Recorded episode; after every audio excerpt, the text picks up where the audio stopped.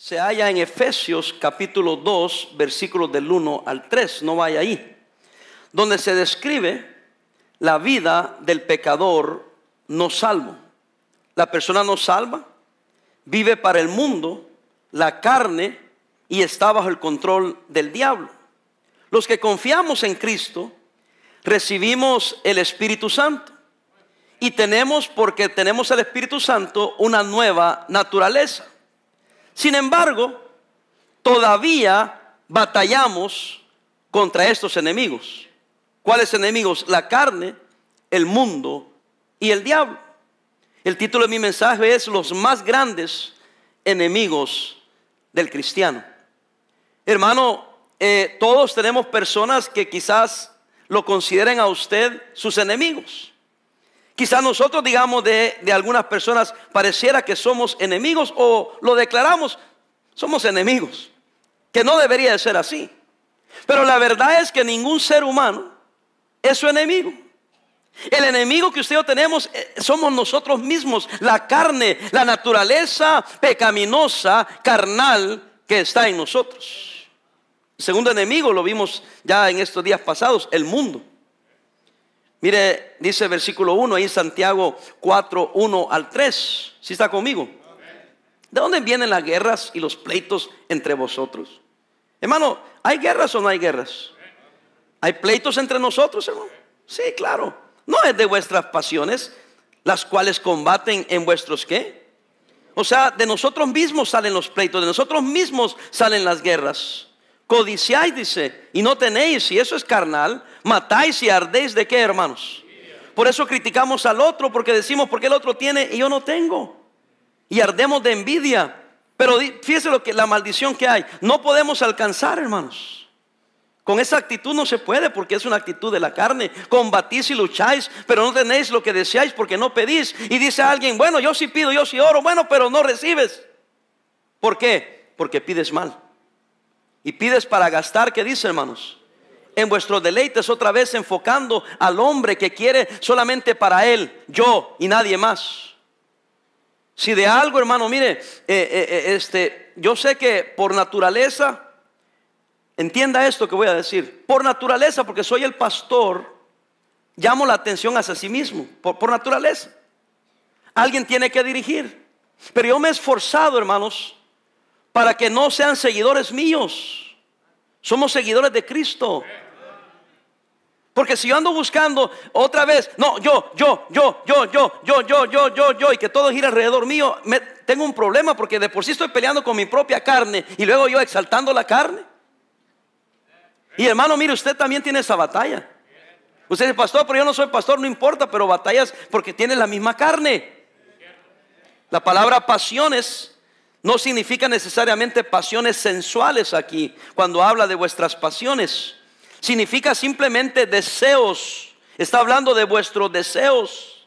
Estos deseos obran en los miembros, mírame acá, del cuerpo.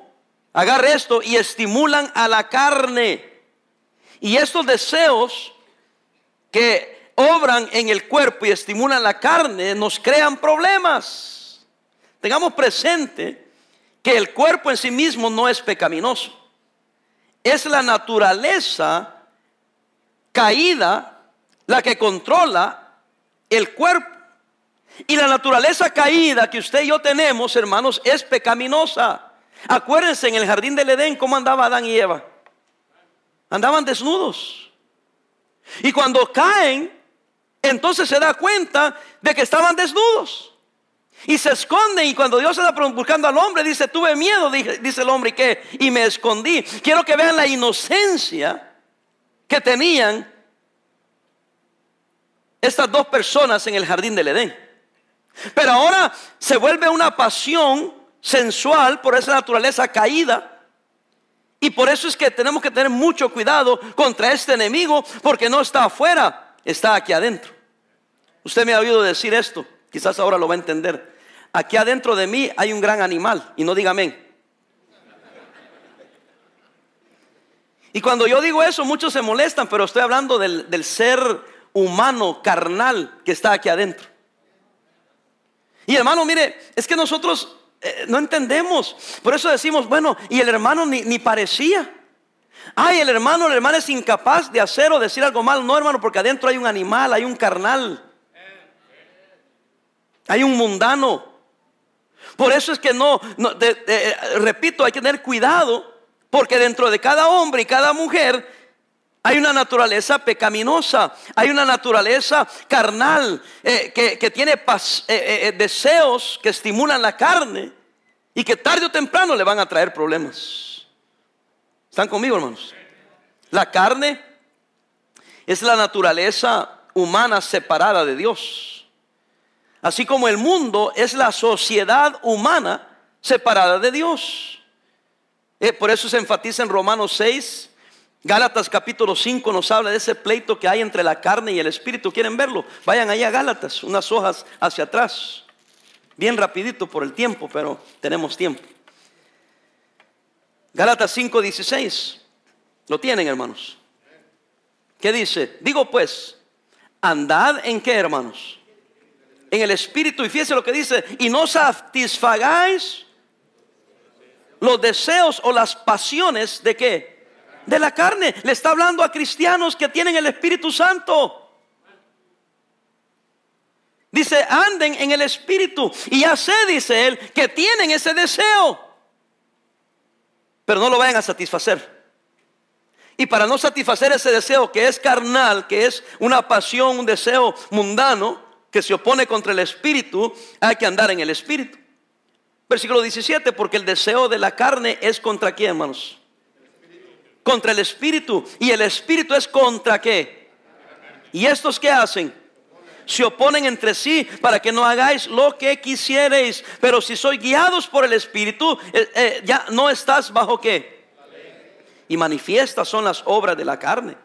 Acuérdense que hablamos del enemigo más grande que tenemos. ¿Cuál es? La carne. Manifiestas son las obras de qué? Repita conmigo. De la carne que son qué, hermanos?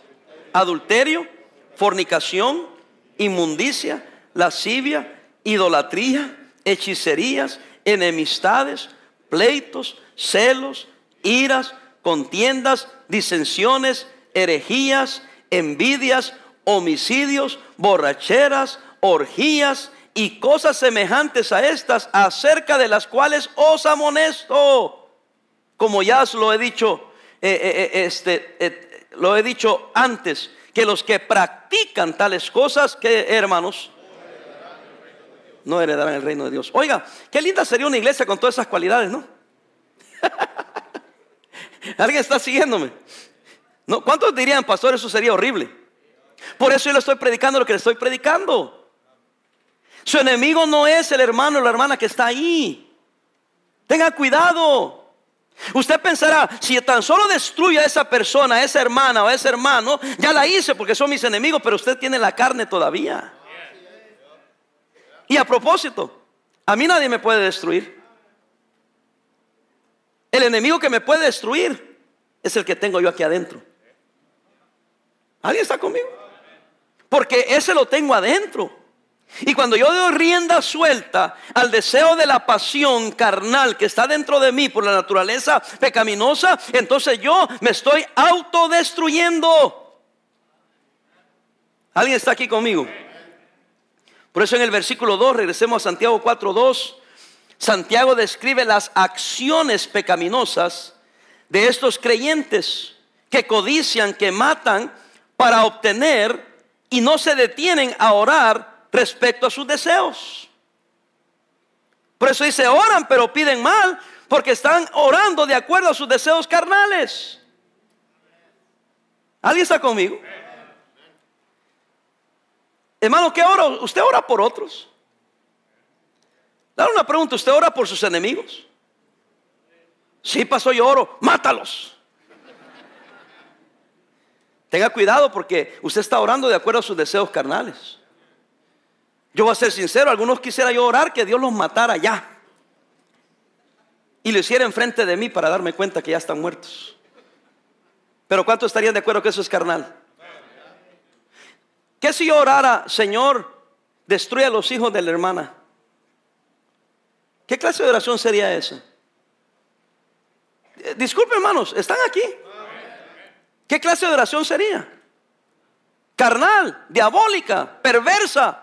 Sin embargo, muchos de ustedes las hacen. Ah, pastor, orar no, pero lo deseo. Ah. ¿Usted le ha deseado mal a alguien? Hermano, le pregunto arriba en el balcón, ¿le ha deseado mal a alguien? Carnal, diabólico, perverso. No le estoy diciendo a usted, digo, el comportamiento es carnal, diabólico, perverso. Ahora, ¿por qué me voy a dejar llevar por la carne? Tengo que decirle, Señor, ese es mi deseo. Pero no me voy a dejar llevar por mi deseo, me voy a dejar llevar por el Espíritu. Y aunque mi deseo carnal quiere decir y hacer y desear, no lo voy a hacer. Bueno, ahora vengamos al hombre interior. Que tiene ganas de emborracharse o cometer pecado de adulterio, fornicación. ¿Alguien está conmigo? Ahí también es otra lucha. Es otra batalla. ¿Alguien está conmigo? La carne es el enemigo más grande del cristiano. Por eso Efesios capítulo 6, vayamos allá, por favor, hermanos.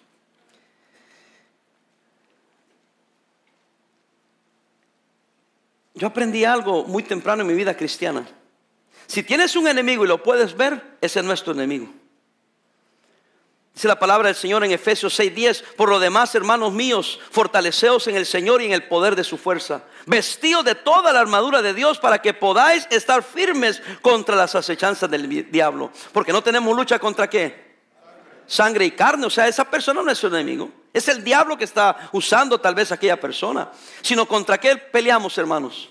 Contra principados. Por eso debemos de orar. Contra potestades contra los gobernadores de las tinieblas de este siglo, que ya hablamos de eso, contra las huestes que espirituales de maldad, ¿en qué regiones? ¿Qué son las regiones celestes? Es en el, espacio, hermanos, es en eh, regiones, legiones celestiales, diabólicas. Hermano, mire, no tenemos tiempo a andar jugando. Cuando tenemos un enemigo muy poderoso y muy grande y está dentro de nosotros. Por eso yo he predicado y la Biblia enseña, hermanos, que una raíz de amargura podría destruirle a usted y me puede destruir a mí. Y por eso, hermano, Pablo siempre exhortaba a la iglesia que tuvieran cuidado. En hebreo dice, cuidado con una raíz de amargura que una vez brote y te contamine y sean otros contaminados. Cuidado, hermanos.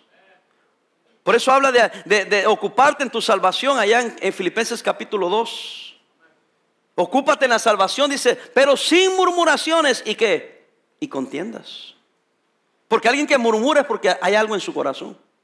Alguien que anda en pleitos, hay algo en su corazón. Nadie habla, hermanos, si no hay algo en su corazón. Nadie trata de hacer mal a otro y a sí mismo si no hay algo en su corazón. Por eso es que ese es un cáncer que no importa que nos vayamos a donde nos vayamos, el cáncer va ahí.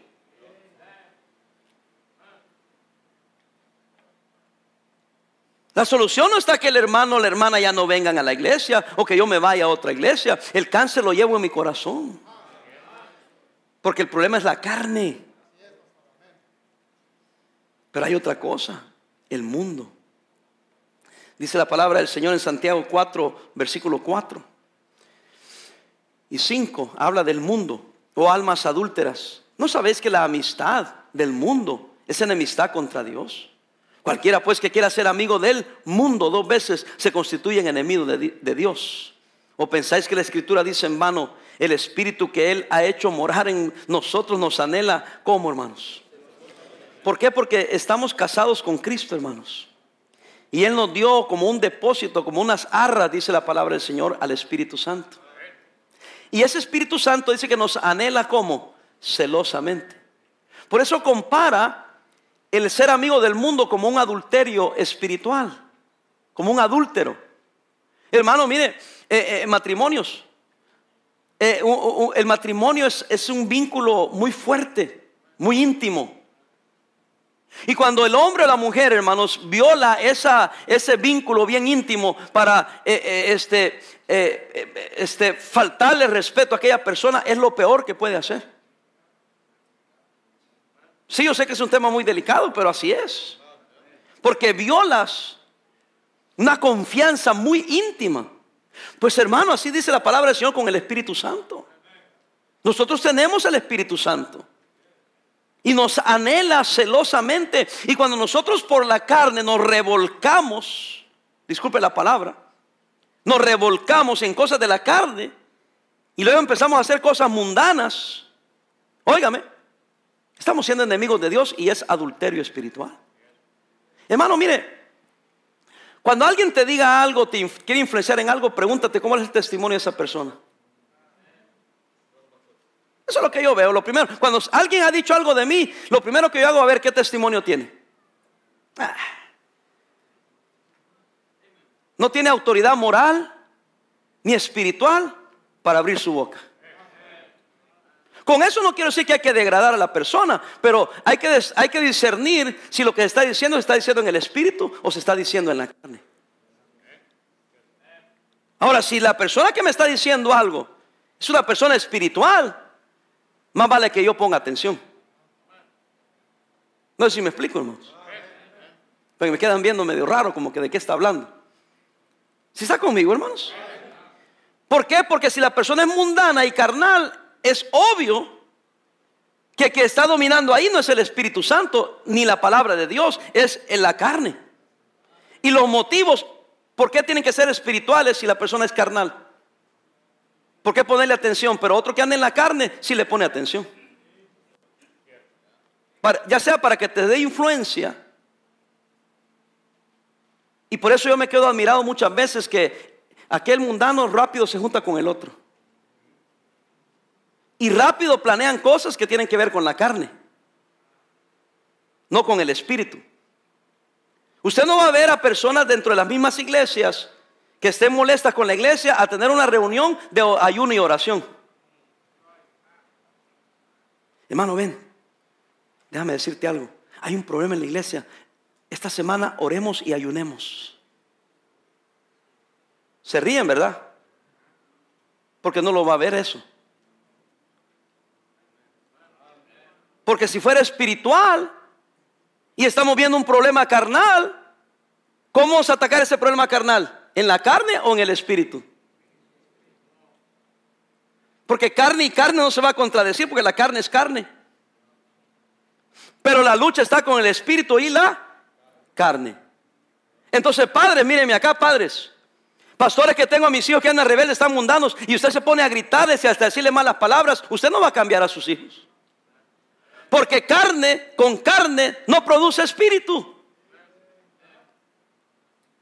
Lo que puede hacer por su hijo carnal y mundano es orar por él. Primero que sea salvo.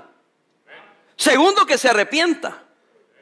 Tercero, ponerlo en la mano de Dios, que Dios trate con él, porque está actuando en la carne. Yo no quiero actuar en la, en la carne, por eso lo pongo en las manos de Dios y empiezo a orar por, por la persona para que sea Dios quien trate con esa persona. Es adulterio espiritual cuando andamos con el mundo, porque hermanos, estamos casados con Cristo. Romanos 7:4, vaya conmigo allá. Hermano, ¿está aprendiendo algo? No se desvíe por las ilustraciones, váyase por la palabra de Dios. Las ilustraciones las damos para dar un poco de luz, pero lo que estamos estudiando aquí es la palabra de Dios. Tenemos un enemigo que es la carne. ¿Estamos de acuerdo? Tenemos otro enemigo que es el mundo. ¿Estamos de acuerdo? Tenemos que estar de acuerdo. Usted no es de Cristo. Romanos, ¿qué dije? Solo es para ver si estaban despiertos. Así también, ¿qué dice? Vosotros, hermanos míos, habéis muerto a la ley mediante el cuerpo de Cristo, para que seáis de otro, del que resucitó de los muertos, a fin de que llevéis fruto para quién, hermanos? para Dios. En otras palabras, Cristo nos compró, nos casamos con Cristo, le pertenecemos a Cristo. ¿Y por qué andas con el otro? ¿Por qué andas con el otro? Entonces el adulterio espiritual es, eh, es, estar casado con Cristo y sin embargo amar al mundo. Segunda de Corintios 11.2. Ahí vamos unas cuantas hojas. Segunda de Corintios 11.2.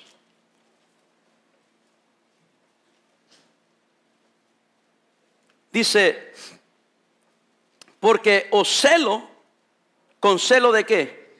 De Dios. Pues os he, esto es Pablo hablando a la iglesia de Corinto, desposado con qué? Con un solo esposo. Para presentaros como una que, hermanos? Virgen pura. ¿A quién? A Cristo. Le está hablando a la iglesia. Ahora véame acá, hermano. ¿Somos o no somos carnales? Somos carnales porque somos humanos. Con eso estoy diciendo que usted anda en el pecado, pero somos, tenemos la carne todavía. Y Pablo está diciendo que nos presentó delante del Señor como una virgen pura. Y Cristo como el esposo y nosotros como la novia, la iglesia de Cristo, el cuerpo de Cristo, nos tomó. Entonces vamos a ser fiel a nuestro Señor. Vamos a ser fiel a aquel que nos amó. Vamos a ser fiel a aquel hermano que dio su vida por nosotros. ¿Está conmigo, hermanos? En el Antiguo Testamento Dios llama adulterio a la idolatría de Israel, debido a que los ídolos le habían robado la devoción de su pueblo. Yo le hago una pregunta, ¿cómo pueden los cristianos tener amistad con el mundo cuando han sido, hemos sido llamados a salir del mundo? Hemos sido crucificados al mundo. Y este, el mundo a nosotros, según Gálatas 6:14. Hay cuatro pasos peligrosos, agárrelos que da el creyente para entrar en una relación errada con el mundo. Primero, se hace amigo del mundo, Santiago 4.4, ya lo vimos. Segundo, se contamina con el mundo, Santiago 1.27, regresemos allá. 4.4 ya lo leímos. Pero el 1.27 dice así, oiga, la religión pura y sin mácula delante de Dios y Padre es esta, visitar a los huérfanos y a las viudas y, dice, y en sus tribulaciones, ¿y qué hermanos? Guardarse sin mancha de qué? Del mundo. Entonces, ¿qué pasa? Nos hacemos amigos del mundo y nos contaminamos con el mundo. Ahora mire, lo peor es amar al mundo. Y eso está en primera, no vaya ahí. Primera de Juan 2, 15 al 17 ya prediqué un mensaje sobre el amor del mundo. ¿Se acuerdan? Entonces, ¿cuáles son los pasos? Primero, hacemos amistad. Al hacer amistad nos contaminamos. Si nos contaminamos y lo permitimos, empezamos a amar al mundo. ¿Y sabe cuál es el último paso? Nos conformamos a este mundo. Y ya lo vimos la semana pasada. ¿Se acuerdan? Nos conformamos al mundo. Y en lugar de tomar la forma de ser hijo de Dios, óigame, nos tomamos la forma como el mundo, por eso hablamos como el mundo, vestimos como el mundo, no hay fidelidad, eh, eh, así como el mundo no tiene fidelidad, también nosotros perdemos la fidelidad primeramente a Cristo y después a unos por los otros. Y usted dirá, pastor, pero aquella persona entonces está equivocada. Sea Dios veraz y todo hombre mentiroso. Mira su testimonio. Pastor, pero tiene testimonio cristiano, pero las cosas que habla, las cosas que dice su traición, su falta de amor, su hipocresía. ¿Alguien está aquí? ¿No conoce usted a alguien hipócrita? Mentiroso, cobarde, traidor, fraudulento, engañador. Ni un amén hoy.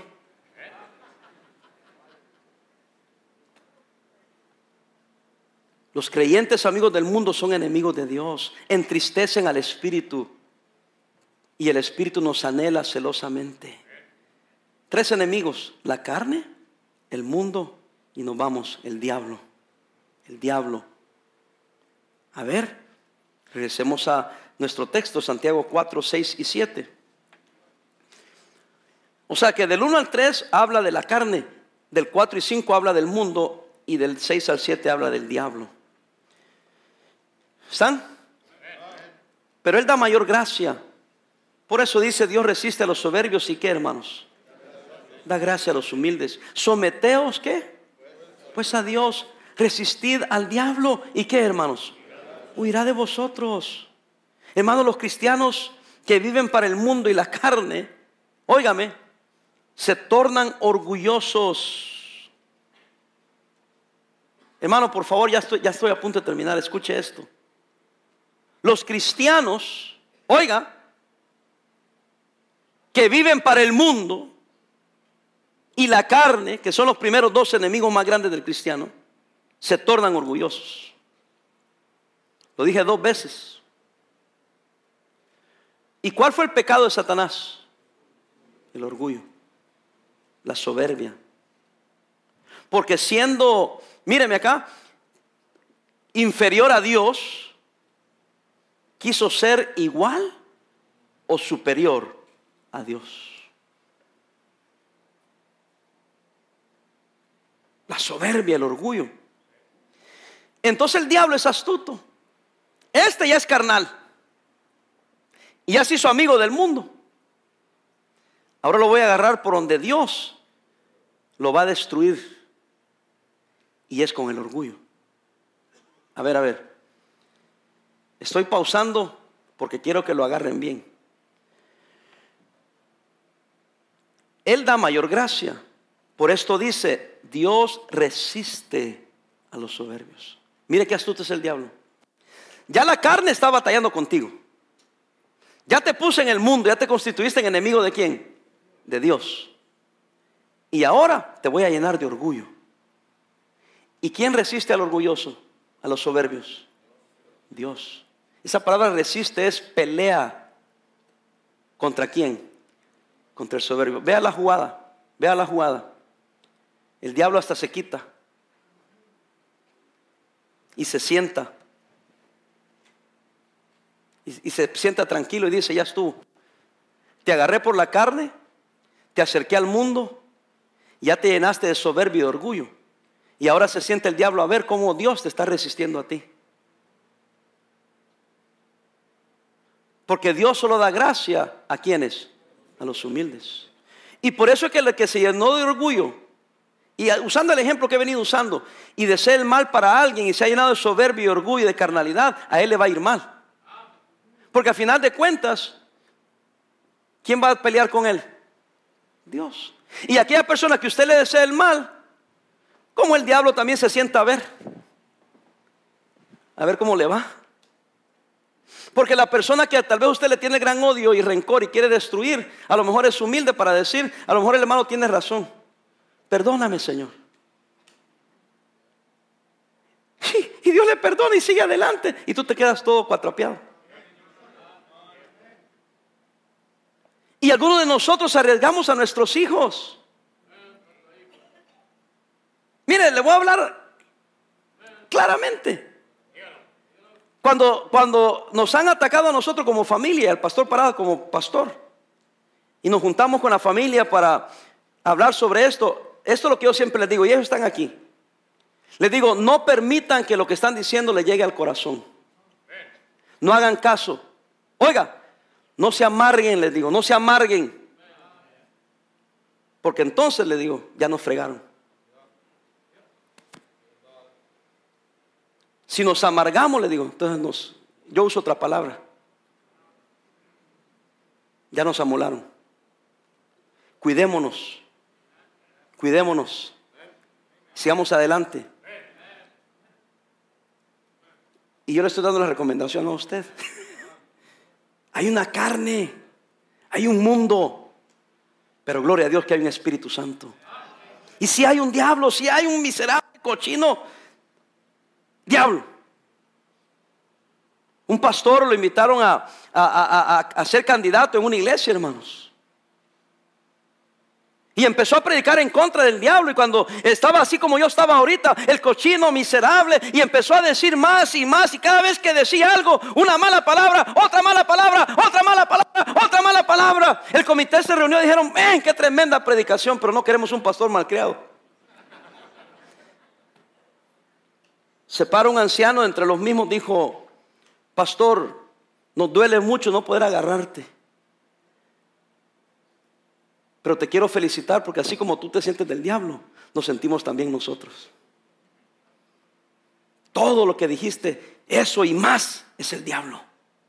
Porque el diablo, queridos hermanos, es nuestro archienemigo. Y por eso yo estoy orando por la iglesia y orando por la iglesia. Que no le demos rienda suelta a la carne ni dejemos que el mundo se meta, menos que el diablo nos gane la batalla, hermanos. Porque si nos llenamos de soberbia y de orgullo, nos va, eh, hermano, el diablo a hacer lo que le da la gana. ¿Por qué? Porque Dios resiste a los soberbios. Mire, le voy a decir claramente, usted y yo no somos nada. El pastor Parada no es nada. Ninguno de nosotros es nada. Dios solo da gracia a los humildes. Y si se enoja, enójese. Porque usted quiere que yo le exalte a usted, que lo levante a usted. El único digno de toda gloria y toda honra es el Señor Jesucristo. Él da mayor gracia, por esto dice, Dios resiste a los soberbios.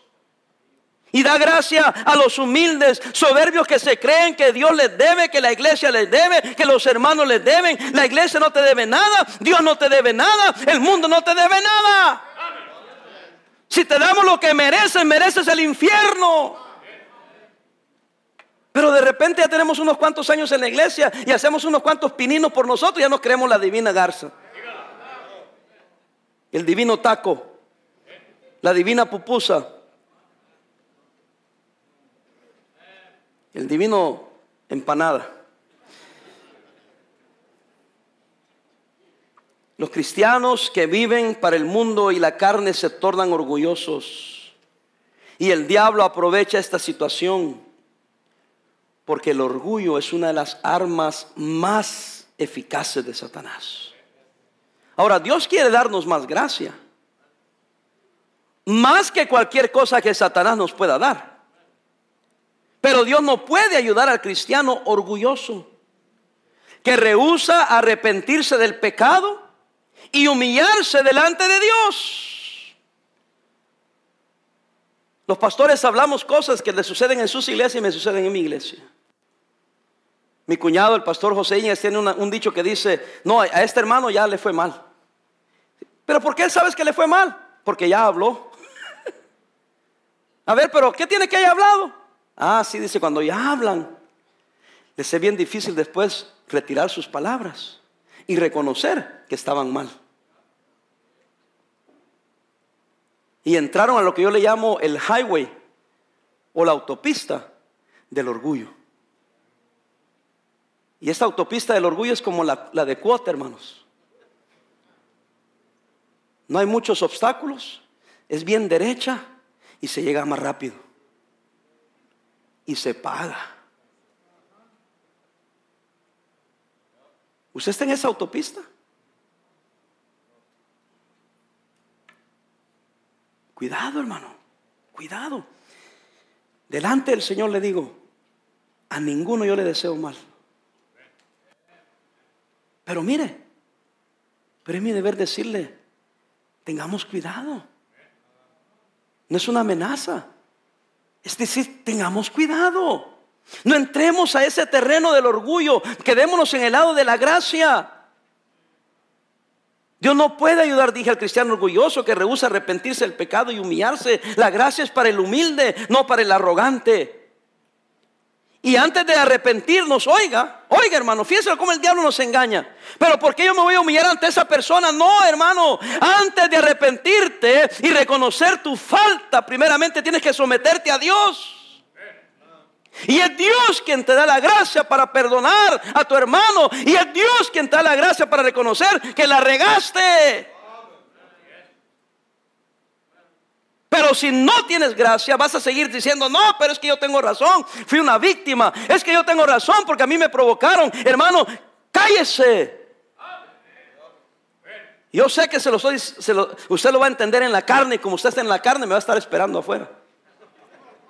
Pero si lo entendemos en el espíritu, usted me va a decir, es cierto, pastor, es mejor que me calle. Porque el necio cuando habla, hermano, sandeces habla. Y dice la palabra del Señor que aún el necio cuando calla es contado entre los sabios. Mejor cállese. No hable. No se deje llevar por la carne. Va a terminar allá en el mundo. Y después se va a llenar de soberbia, de orgullo, creyéndose superior a los demás. La gracia, dije, es para el humilde, no para el arrogante. Debemos primero someternos a Dios y luego podemos resistir eficazmente al diablo. Es importante que nosotros los cristianos nos autoexaminemos para ver si alguno de estos enemigos ya nos está derrotando. La carne, el mundo y el diablo. Pastor, pero usted ha mencionado personas, circunstancias. Sí, porque el diablo se vale de, todo, de personas y de circunstancias. Pero al final del día, yo tengo tres enemigos. No, pastor, yo le conozco ya más. No, yo solo tengo tres. Es la carne, el mundo y el diablo. Esos tres son los que yo tengo. Ahora, el diablo puede usar a alguien para provocar en mí que la carne. Al yo entrar en pleitos y contiendas en la carne con otro que anda en la carne y los dos en la carne, empezamos a hacer cosas mundanas. Y nos dañamos. Ya no nos importa. ya me desanimo. Y ya no quiero ir a la iglesia. Ya no quiero servir al Señor. Y es más, ¿para qué vivimos en santidad? Si mira, si el pastor mira cómo vive. Y mira cómo vive el hijo del pastor. Mira cómo vive la hija del pastor. Mira cómo vive el diácono. Mira cómo vive el asistente del diácono. Hermano, ¿qué importa la hija, el hijo, el papá o la mamá de Tarzán? ¿Que no es usted el cristiano? ¿Que no es usted el que tiene relación con Cristo? Y después de más, los que tú le deseas el mal andan bien. Y mi pastor decía, después que anda todo cuatrapeado eres tú. ¿Qué quiere decir la palabra cuatrapeado? Yo no sé qué significa, pero se oye mal. Yo no quiero andar cuatrapeado. Cuatro me suena como a cuatro. Y tapeado como que soy un simple trapo que anda trapeando, cuatrapeado. No sé por qué estos pochos inventan palabras. Esto se usa en México, cuatrapeado. Ah, bueno, entonces todos entendemos. ¿Cómo andamos? Trapeados, pero no cuatrapeados. Hermano, ahora termino acá. ¿Por qué predicar esto? Porque el título y el tema que nos ocupó en el mes de agosto es el que podemos tener, hermanos. Victoria, logrando lo imposible con Dios contra las influencias de qué? Del mundo. Y el diablo usa la carne, las cosas del mundo, y él mismo para meternos orgullo. Y se sale el desgraciado y nos deja ahí que nosotros mismos nos hagamos bola. Y el diablo ahorita mismo se está riendo de muchos de nosotros. Me yo andado cargado últimamente, muy cargado. Y no es casualidad que estamos tocando estos temas. No es casualidad. Estos temas los escogimos el año pasado. ¿Se acuerdan, hermanos centellas? El año pasado escogimos lo que íbamos a hablar cada mes. No es casualidad. De que las cosas que pasaron y están pasando sucedan cuando estamos hablando de esto. Wow. Y yo he estado cargado no por lo que me pueda suceder a mí. Yo estoy acostumbrado, hermanos. Pero estoy cargado por personas que lamentablemente se prestaron como instrumentos del enemigo. Dice la Biblia que las puertas del Hades no van a prevalecer contra la iglesia. Fíjense que cuando nos cegamos por el orgullo y la soberbia, ya no miramos bien. Ni miramos ni pensamos bien. Porque la carne entra en automático. Y después empezamos, fíjense, no solamente renunciamos a la Biblia, sino que renunciamos a la santidad. Y le empezamos a ser infiel al Señor. Porque el diablo ya nos dijo que no vale la pena. Ay, hermanos, les prediqué fuerte para rogarles en el nombre de Cristo.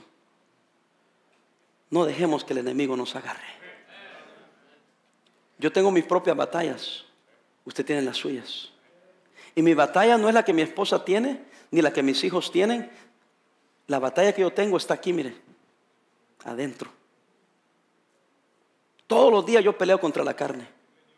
Todos los días peleo contra el mundo que me quiere jalar. Y todos los días me pongo bajo la gracia de Dios para que me dé de su gracia Ay, es que tengo que leérselos. Someteos pues a Dios. ¿Resistid a quién? Al diablo. ¿Y qué va a hacer el miserable? Va a huir. Va a huir. Y por eso el diablo anda como león rugiente a su alrededor, anda buscando a quien devorar. Porque hay cristianos que reconocemos que no podemos sin Cristo, que somos débiles. Y cuando se ha dicho una palabra contra nosotros, ¿sabe qué hacemos? Nos examinamos y si es verdad nos arrepentimos y le decimos, Señor, perdóname, Señor, ayúdame, me humillo en tu presencia. Están diciendo algo, a lo mejor es la verdad, a lo mejor la regamos, pero Padre, dame de tu gracia para vencer a este enemigo que se ha levantado. Y dice la Biblia que el Señor da de su gracia.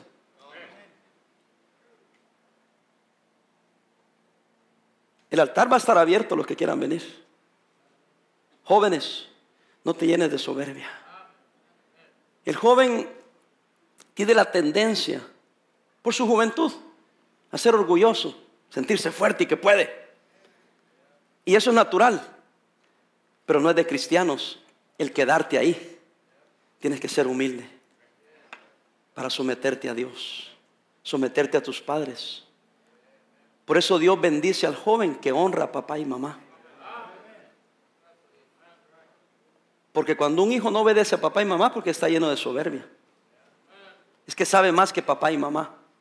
Es que sabe más que Dios que dice que te le honres.